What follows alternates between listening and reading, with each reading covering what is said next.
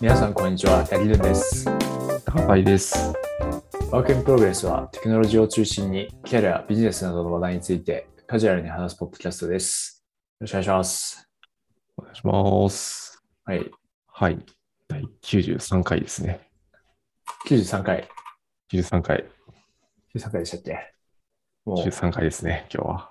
う、おー100回近づいてきましたね。いやー、そうなんですよ。はい。週1の収録をしているので、あと約2ヶ月ぐらいですか。そうっすね。確かに。うん。そしたらもう、もう6月になるんで、8月ぐらいですね。もう、すごい暑い時期だ。確かにな、いなるほど。じゃあ100回目何やるかもちょっと考えていきたいですね。そうっすよね。はい。せっかくだから、何かやりたい。はい。夏だから、はい。海、海から収録とかしますか、じゃあ。上から収録。サザ ンミ、サザンのその BGM が。 BGM に。面白いかもしれない。音飛びまくるかもしれないですね。確かに。違いな。まあちょっと視聴者の方も楽しみにしていただければと思います。そうですね。小林さん、あの、はい全然話変わりますけど、ebook Japan って知ってますか ebook Japan。はい。うーん、知らない気がする。おーアーティストです。か。なるほど 確かにアーティストっぽい な。なるほど。はいあ ebook Japan は、あのですね、Yahoo さんが、はいはい。ヤフーさん、多分参加なんですよね。の、あの、えー、電子書籍販売サイトですね。ああ、本当だ。はい。はい。で、僕は結構、あ、そうですね。その ebook Japan には、あの、いろんな無料漫画があるんですけど、無料で読める漫画。で、その作品によっては、まあ、一巻丸々無料で読めたりするんです。うんうんうん。はいそういうのをちょっと暇つぶしに読むことがあるんですけど。はいはい。はい。で、最近、あ二人ソロキャンプっていう漫画を見つけまして、なんか矛盾してません矛盾してるんですよ。二人ともキャンプ二人ソロキャンプ。はい。漫画見つけまして。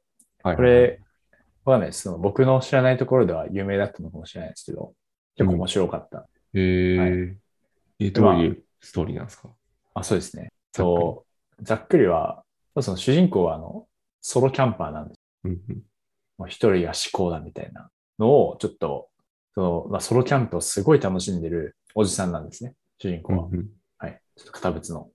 はい。で、そこに、その、あれは女子大生なのかななんか、女子大生がやってくるんですね。ほうほうそほの、キャンプ何も知らないけど、ソロキャンプをやりたいっていう女子大生がやってきて、で、その、そのおじさんの方は、本当はその一人でキャンプしたいんだけども、う。うんうんまあでも、その女子大生ほっとけないし、教えてやるかみたいな感じで、こう、キャンプを教えるんですけど、その二人でキャンプするわけじゃなくて、その二人ソロキャンプっていうものを作って、はいはえいっはと、二人で来てるんだけど、そのお互いにソロキャンプするみたいな感じなんですよ。い。えーはい。なので、ある程度距離を取ってみたいな。はい。で、まあ、ご飯は一緒に食べたりするんですけど、まあ、その中で出てくるちょっと、その、キャンプの楽しみ方だだとか、そのキャンプ飯みたいなものとかの描写が、うんまあ、すごい、まあ、美味しそうだし、あ、キャンプ良さそうだ、良さそうだなって思ったりだとか、はい。まあ、そういう二人の、こう、まあ、なんか、恋模様的なものもあるんですけど、うんまあ、そういうところもちょっと楽しめる漫画ですね。えーはいそういう意味なんだ。二人ソロキャン二人ソロキャンプ。はい。で、なんかこれすごくて、あの、3巻まで無料で読めるんですよね。プ。あ、なるほだかど。ら、はい。はい。なので、え全部で何巻あるんですかこれ。全部で 10, 10巻ぐらいあったかな。まだ僕も3巻までしか読んでないんですよ。うんうんうん。はい。まだ面白かったんで、えー、ちょっと読んでみようかな。はい。ぜひぜひって感じですね。いやー、キャンプなー、確かに。僕もなんかこの間、新宿にあるヨドバシカメラのはい。地下1階かなかなんはかい、キャンプ用品がバーって並んでて、はい。たまたまそこにふらーっと行ったんですけど、はい。なんかああいうの見るとすげえキャンプしたいなって思いますね。なるほど。うん。キャそンうプ、ですね。まあキャンプだな。なんか外で肉焼きたいなって思ったりします。確かに。そうですね。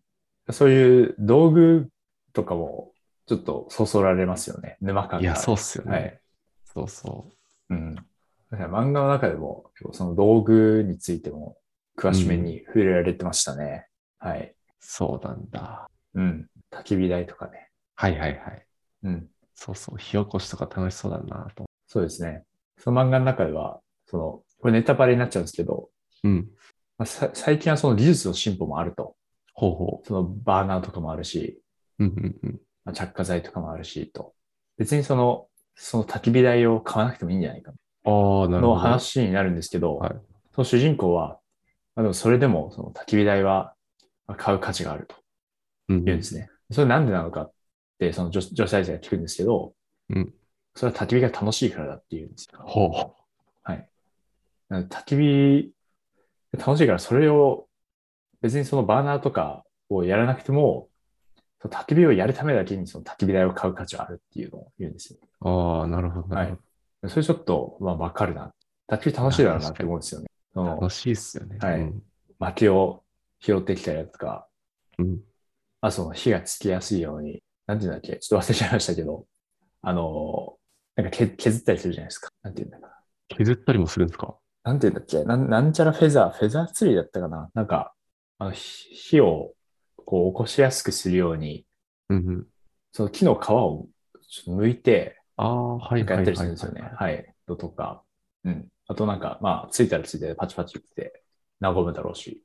うん。いや、そうっすよね。はい。焚き火しながら酒飲むとか最高だな。そうですね。そういえばちょっと話変わりますけど、なんか、はい。バーベキューコンロ、使い捨てのバーベキューコンロがあること知ってましたまあ、知らないです。何ですか、それ。僕最近です。知ったんですけど、うん、使い捨てのバーベキューのコンロがあるらしい。はい。えー、ど、何でできてるんですか その使い捨てって、はい。ま、周りはちょっといい段ボールみたいな感じドライえーってい段うかボール。はい。はい。で、なんかあの、網は竹竹できてるらしいんですよ、竹。はい。あ、そうか。うん。竹は、確かまあ、や、焼けても大丈夫ですもんね。そうそうそう。クえーリフトグリ、クリフトグリルって検索すると多分出てくると思うんですけど、はいえー、でも、ん段ボールで大丈夫なんですかその、なんか大大丈夫っぽいっす よ。1時間くらい持つのかな、火も。なんか火、火火を起こすやつも元から備わってて、はい炭みたいな。はい。まあ、これか。うんで、5000円ぐらいで、うん。こんなんあるんだと思いながら。えー、あ、確かに段ボールだ、これ。うん。 なんだ、これは。すごいですね。すごいっすよね。こんなんなんだと思いながら。そのままバーベキューした後にはい。捨てれるから、うん。準備はら、準備って片付けはめちゃくちゃ楽そそうですね。う。うん。だけどなんか、ちょっとちっちゃいから、はい。一人とか二人用なんだろうなと思いうんうん。うん。いやー、キャンプなー行きたいなそうですね。ーうん。あた暖かくなってくるし。なんか高井さんは気になったトピックありましたか、いや、なんか先週、あの、週休2日、誰が決めた年話したじゃないですか。あ、しましたね。はい。で、なんか、そういうなんか、なんだろうな、昔からある常識みたいなはやいつ。で最近気になったニュースが、はい。なんか体育座りって僕たち結構やってたと思うんですよね。やりました。はあの、小学校の時とか。い。はい。体育の授業の他にもなんか、なんだろうな、校長先生の話聞く時とか、はい。体育館に集まって体育座りするみたいなことを僕やってたんですけど、はい。なんか今はあれを見直す動きがあるらしいですよ。へえ、マジか。うん。そもそもまあ体に良くない姿勢らしいんですよ、体育座りって。あ、そうなんですか。らしいですよ。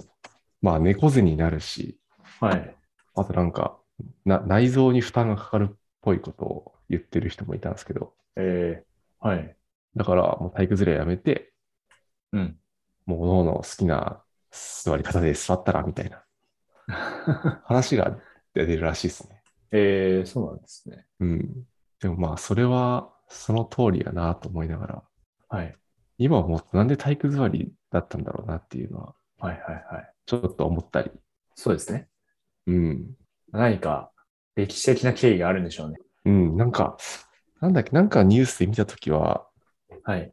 何かで、その体育座りってものが紹介されて、はい。で、その紹介された時の文章が、なんか、これは礼儀正しい座り方だみたいな、戦後ぐらいかな戦後ぐらいになんかそういう写真付きでうんどっかで公開されて、それきっかけでなんか体育座りをやり出したみたいなことを言ってた気がなるほど。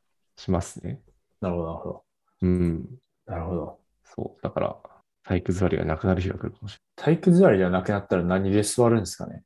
みんなでもアなんグかラあアグラとか、はい。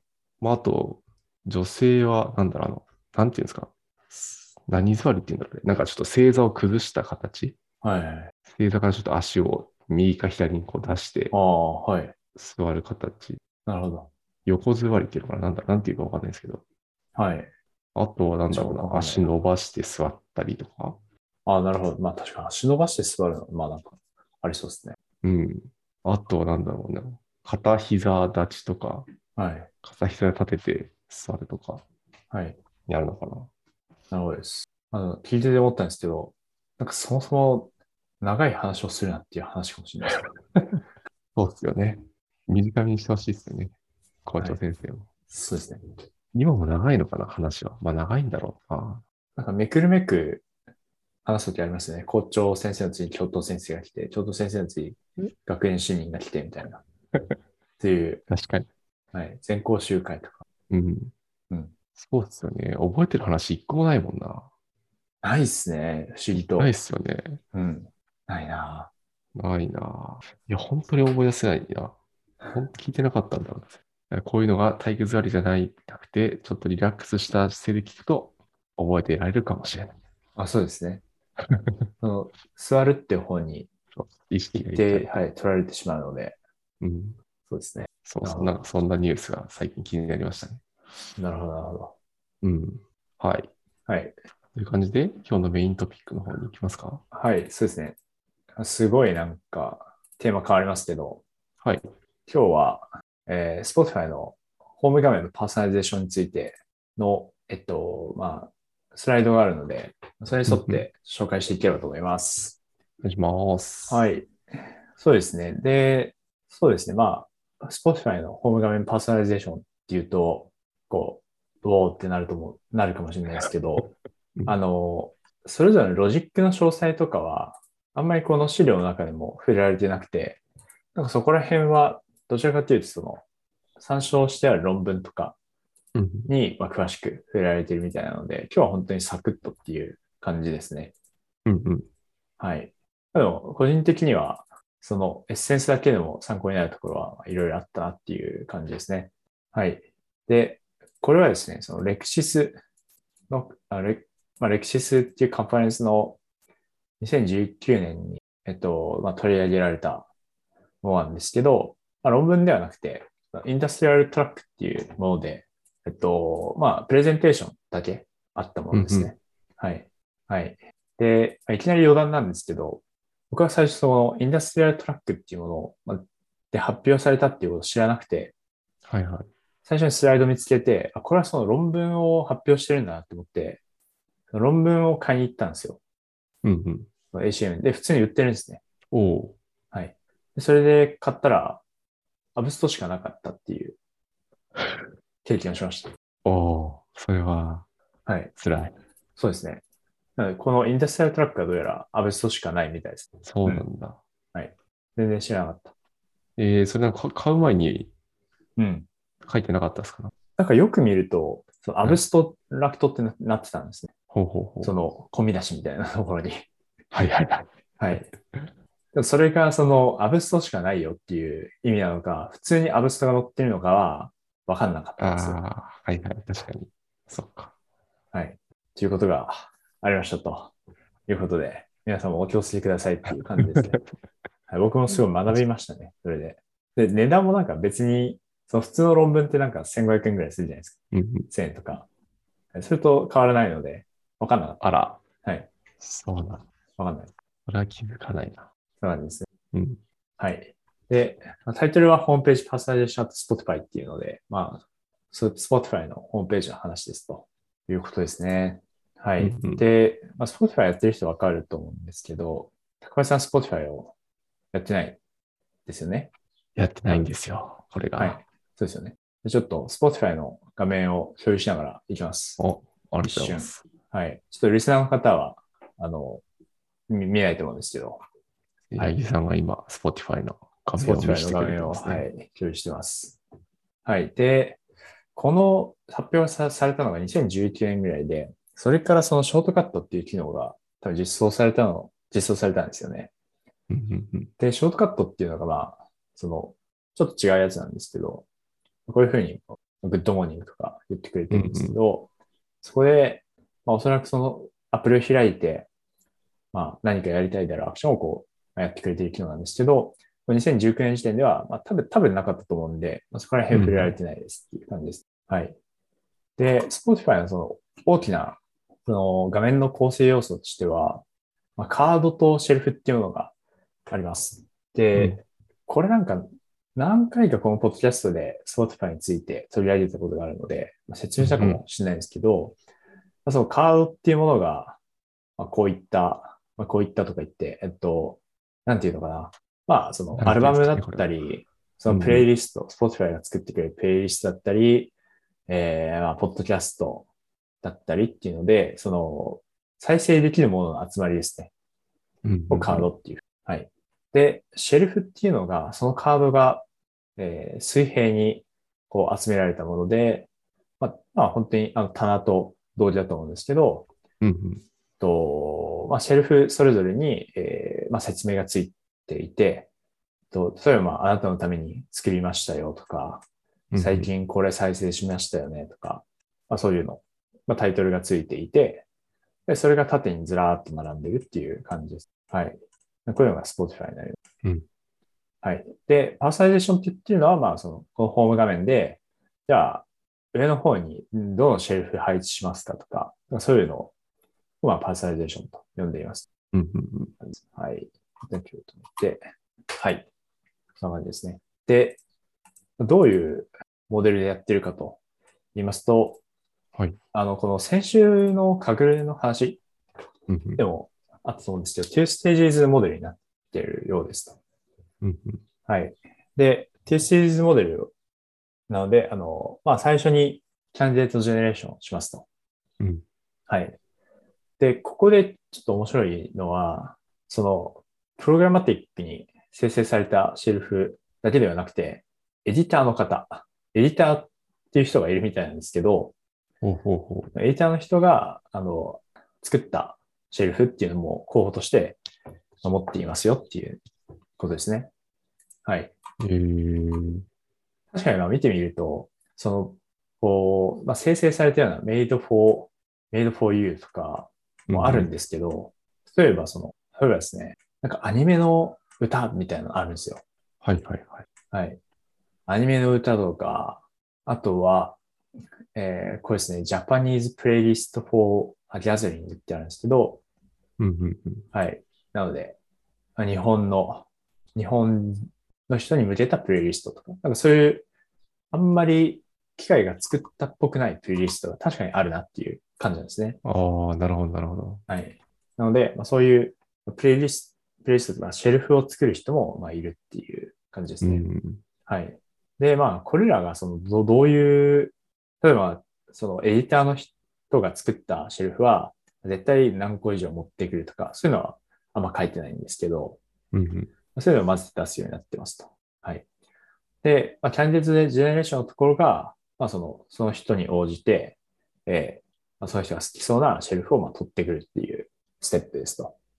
うんうん。で、あとは、まあ取ってきた後にそれらをリランキングするのが、まあ、2ステージ目なんですけど、うんと、まあ、なので、えー、まあ、ガバッと取ってきたものを、まあ、その人のし傾向に合わせて、まあ、上からこう、置いていくっていうやつですね。で、リランキングなんですけど、まあ、ここは、あの、ランク学習が使われてるみたいです。うんうんうん。で、あとは、そのリアルタイム推論になっていて、で、ホームを読み込むたびに、あの、もう一回、ホーム画面を生成するっていう仕様になってるみたいです。はいはいはい。はい。まあ、なので、えーなんかうんうん。あ、そうですね。なので、えっと、まあ、さっきまで、えーさっきまで、それはまあ、米津玄師聞い、聞いてたけど、なんか今は、全くそのパーソナリゼーションが更新されてなくて、昔、前聞いてたアーティアーティストが出てるみたいな状態にはちょっとなりづらいですね。うんうん。米津玄師聞いて戻ってきたら、ちゃんと米津玄師が、あの、上の方にいるみたいな。うんまあイうんうメーんジあ、すいません。何か言い返したのありました。ああ、なんかこの絵を見ると、はリい。ランキングのところは、なんだろう、そのシェルフ、はい。シェルフの並び替えをしてるみたいな感じなんですかね。それともシェルフの中の各コンテンツもやってるのかないや、それがですね、あんまりわかんないですよね。で、僕はちょっとシェルフなんじゃないかっていうのを、うんうんうん。を思っていますね。はい。うんうんうん。確かにそうですこねの絵を見るとなんかシェルフっぽいですよね。シェルフう、ん。各棚をどうランキングするかみたいな。そうですね。うんうんなので、その各シェルフをどう構成するのかみたいなものは、多分また別に、うんうん。まあ、文献があるならあるんじゃないかと思ってて、そこら辺もやっぱ気になるところですよね。確かに。はい。はい、ありがとといううござのいがます。モデルの概要ですね。うんうんはい。はい。で、えっと、キャンディジェネレーションのところは、まあ、そんなに詳しく書いてなくて、うん。と、常にそのランキングアルゴリズムってなってるので、そのランキングのステップ、2ステージ目なんですけど、はい。まあ、ここではランク学習を使ってるっていう話ですね。うん。はい。なので、まあ、そのランキングを考慮したような、えー、まあ、損失関数を用いてます。うんうんうんで具具体では書いてなかったけど何の関数使ってるよとか、うんうん。はい。はい。ただまあ、ここからちょっと、その、バイアスの話になってきて、バイアスっていうかまあ、フィードバックループの話になってきて、とフィードバックループに対処しましょうっていうのをえー言っていますね。はい。で、まあフィードバックループ、まあ、なんだっていうと、えっと、まあ、その、まあ、上の方に出てきたものの方が、まあ、インタラクションされやすいっていうのがあると思うんですけど、まあ、そうすると、その、まあ、レコメンドしたものが、よりその、まあクリックされやすくなってしまうっていうものですね。で、うんなので、まあ、レコメンドで、例えば米津玄師上の方に置くと、米津玄師クリックされやすくなって、で、で、まあ実際そのユーザーも米津玄師をクリックしますと。で、そうするとまた上の方に米津玄師が出てきて、もう米津玄師しかあのクリックされないし、アルゴリズムとしても、まあ、米津玄師だらけになってしまうっていううんうんことですね。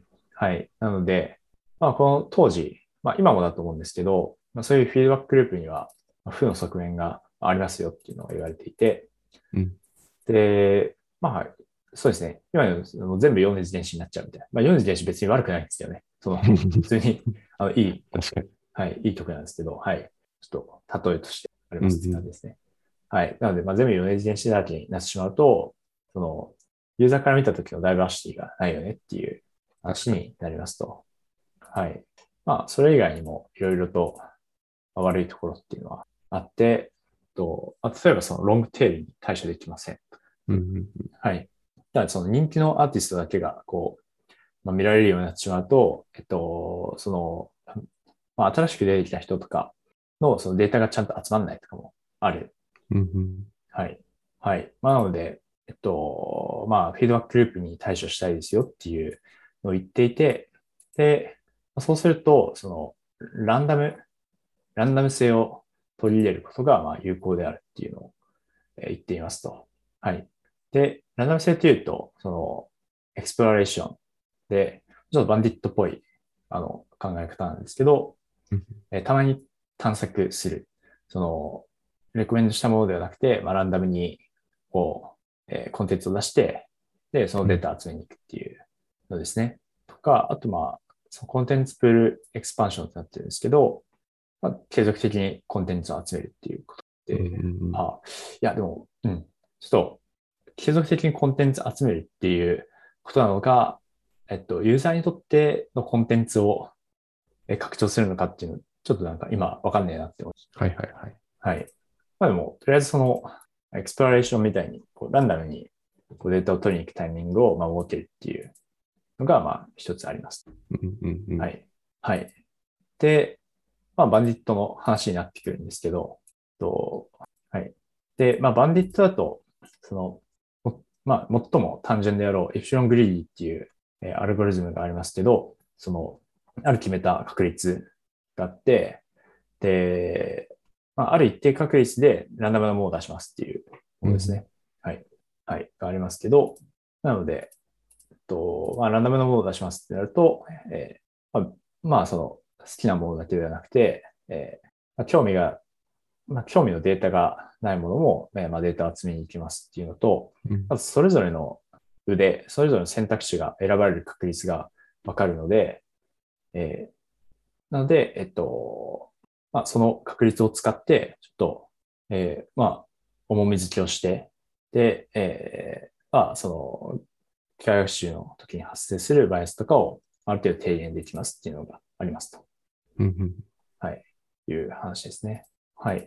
なので、実際 Spotify の中でも、その、エクスプロレーションを取り入れていて、で、確率を重み付けをして、あの、まあ、ランク学習を行うんですけど、その時にその、まあ、重み目をつけたようなもので、ちょっと学習をしているみたいですね。うんうんうん。はい。でもこの辺が、あの、他の論文で詳しく取り上げられているみたいです。はい。はい。うんこんな感じですね。はい。で、ここからが、とサインティチェックスっていうところになってくるんですけど、とまあなので、そのモデルの挙動が、モデルの挙動を、まあ、チェックしましょうっていう話ですね。うんうんになってくるんですけれども、とそうですね。で、まあ、3つ取り上げられてるんですね。で、ちょっと1個目が、サイティチェックスポーポリシーデバイアスングってなってるんですけど、これがなんかあんまり、ちょっと僕の中でピンピンとこなかったので、うんと、まあ、内容的には、その、まあ、デバイアスうまくいってるのかをまあ確認するっていうものなんですけど、と、で、まあ、ステップで言うと、その一番上に、とポジションバイアスが、まあ、その上の方が、まあ、タップされやすいっていうのがあると思うんで、うんえー一番上に来た時のデータだけをままず使いますと。で、それのみ学習に用いて、で、と次にその、シェルフの名前のみをこう変数として選定モデルを作りますと。なので実質その、まあ、カテゴリーしかない、そのぜ全部01な、01な値しかないもので、うんで、それで CTR を予測するっていう風になるので、多分その一番上の時のそのタップ率がそのままその予測値になるっていう感じだと思うんですよね。うんうんはい。で、その予測値が得られた上で、そのエクスプロレーションの時の値と予測値の値をえー比較するっていうのを言ってるんですけど、で、ちょっと、これがなんでその確認になるのかっていうのがあんまりわかんなかったっていう感じですね。はいはいははい。い。なるほど。僕も今聞いた感じだとよくわからん。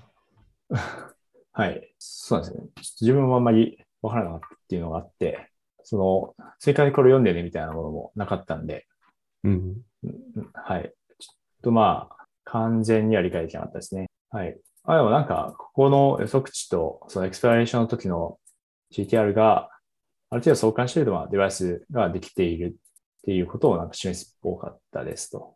うんうんはい。なのでまあ、ちょっと自分があんまり理解できてないので、ちょっと一回通しますね。うんなんか、リスナーの方でこ、ここら辺わかる方いれば、あのーぜひぜひ教えていただければめちゃめちゃありがたいなと思います。はい。じゃあ、えっと、2個目に行きますね。はい。で、今度がそのプレブプログラムスペシフィックモデルビヘイビアのチェックですと。で、まあプログラムスペシフィックって何なんだっていうことなんですけど、とそのこうなってほしいみたいなニーズがある程度あるということを言っていて、うんうんで、と NDCG とか、そのランキング指標はあるんですけど、それだと、そのニーズを満たしているのかみたいなものまで把握することができませんよと。うんで、例えばその、ビジネス的に、このコンテンツは、これ以上出してほしいみたいなのもあると思うんですね。はいはいはい。はい。まあ、例えば、まあ、Spotify はあのスポンサーとかないですけど、その Amazon だったら、あのスポンサーの商品ありますよね。うん。はい。なので、まあ、ああいう商品、あの、ビジネス的に重要だと思うんで、それがちゃんと出てることを確認しますとか、うんあと、その、最初の方によって、その、エディターのコンテンツがありますね。エディターの人が作ったコンテンツが、まあ、ちゃんと出てるのかとか、うん。うんうん。あとは、あとユーザーに、ユーザーからの期待っていうのもあって、ユーザー特にその気に入ってるシェルフがある場合がありますと。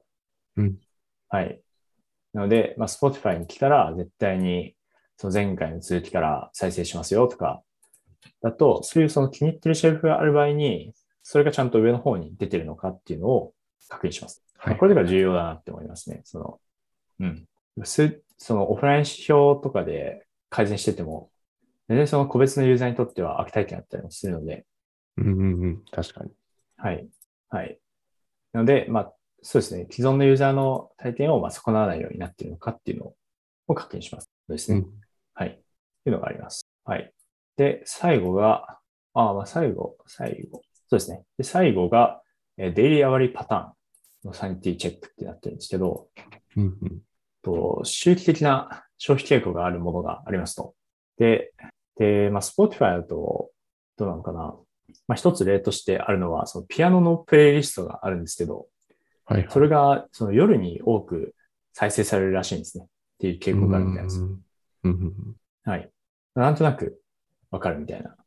まあ確かに、はい。ちょっとリラックスして眠りにつきたいみたいそうですねな。感じなのかな。うん。はい。あとは多分ホワイトノイズとかもそうだと思うんですけど、夜にうんうんうんうん。再生されたりすると思うんですけど、まあ、そういうのが、ちゃんとその夜に、えーうん多く出るようになっているのかというものです。で、まあ、そのモモデル、そのリランキングをする上で、そのそのコンテクストを、まあ、変数に入れているんですよね。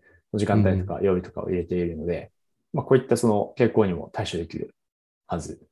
なんですけど、うん実際にそうなっているのかっていうのをちゃんと確認します。そうですね。なるほど。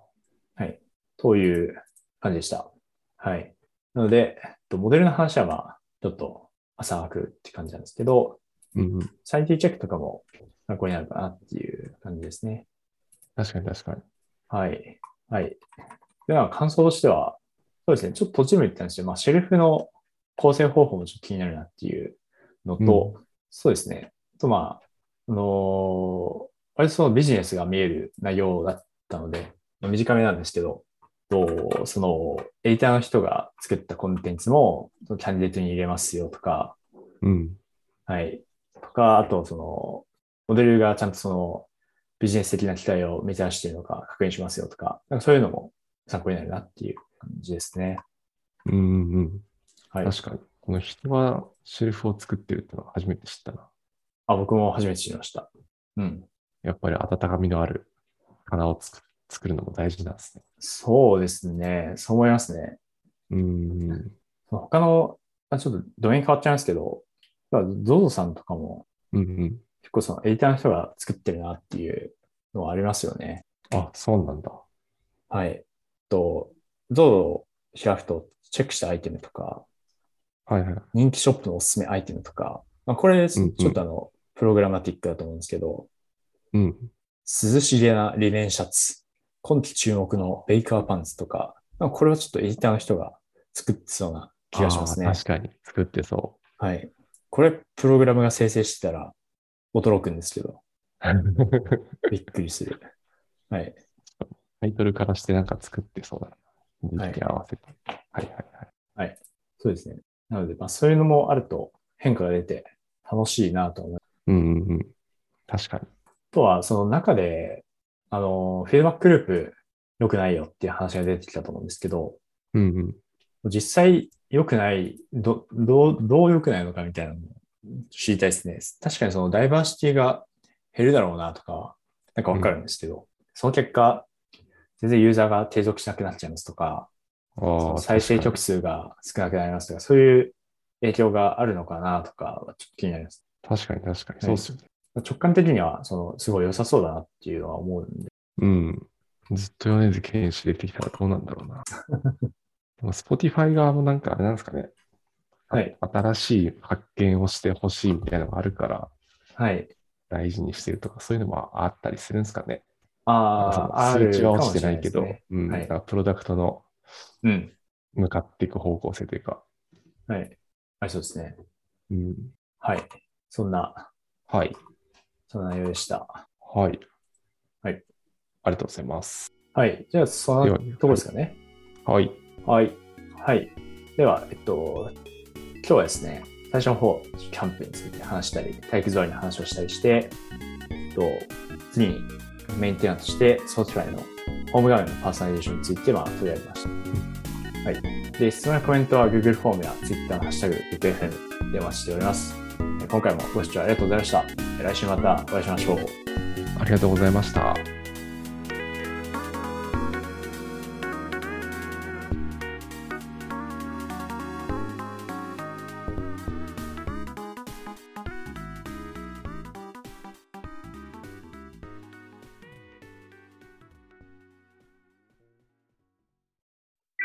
And now, a short commercial break. エンジニアの採用にお困りではないですか候補者とのマッチ率を高めたい、辞退率を下げたいという課題がある場合、ポッドキャストの活用がおすすめです。音声だからこそ伝えられる深い情報で候補者の興味関心を高めることができますピトプでは企業の採用広報に役立つポッドキャスト作りをサポートしています気になる方はカタカナでピーとパと検索し X またはホームページのお問い合わせよりご連絡ください